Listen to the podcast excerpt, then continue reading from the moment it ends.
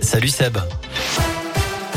Salut Cyril, salut à tous. À la une de l'actu, un pas de plus vers la vaccination des enfants. La haute autorité de santé a recommandé la vaccination des enfants fragiles de 5 à 11 ans, euh, ceux qui présentent, je cite, un risque de faire une forme grave de la maladie et de décéder. Et pour ceux vivant dans l'entourage de personnes immunodéprimées ou vulnérables non protégées par la vaccination, la haute autorité de santé qui se prononcera plus tard sur un éventuel élargissement de la vaccination à tous les enfants de 5 à 11 ans.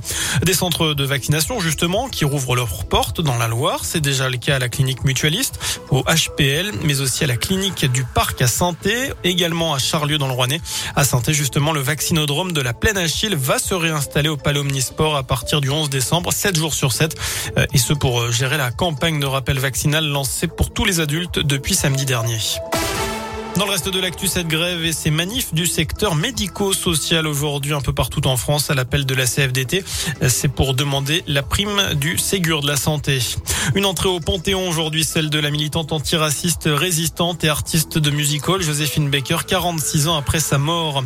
Un coup dur pour Miss France, testée positive au Covid après son arrivée euh, en Israël pour le concours Miss Univers.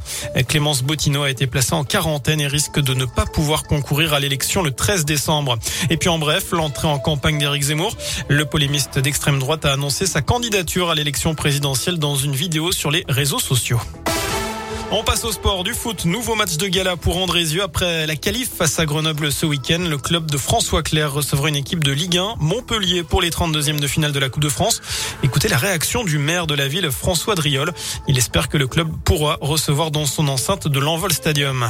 Le maire d'Andrézieux-Boutillon ne peut que se satisfaire d'avoir l'opportunité d'accueillir une équipe de Ligue 1 à Andrézieux-Boutillon parce que je veux l'affirmer tout de suite. Nous allons tout faire pour euh, recevoir euh, l'équipe de Montpellier dans notre notre stade. Notre stade est agréé pour accueillir ce match. Il y a deux ans, ce n'avait pas été possible avec l'Olympique de Marseille pour de multiples raisons sur lesquelles je ne crois pas qu'il soit utile de revenir. Mais aujourd'hui, nous avons le vrai objectif d'accueillir Montpellier dans les meilleures conditions qui soient dans notre stade et puis d'offrir une prestation sportive au niveau de ce qui a été fait samedi dernier contre Grenoble. Donc c'est à la fois une fierté et une joie de préparer ce match. Voilà un match qui aura lieu le week-end des 18 et 19 décembre. Andrézieux qui va donc tenter de faire tomber de nouveau une Ligue 1 après Marseille en 2019 à Geoffroy Guichard. De son côté, la SS ira à Lyon pour son entrée en lice avec un mini derby face à la Duchère Club de National 2.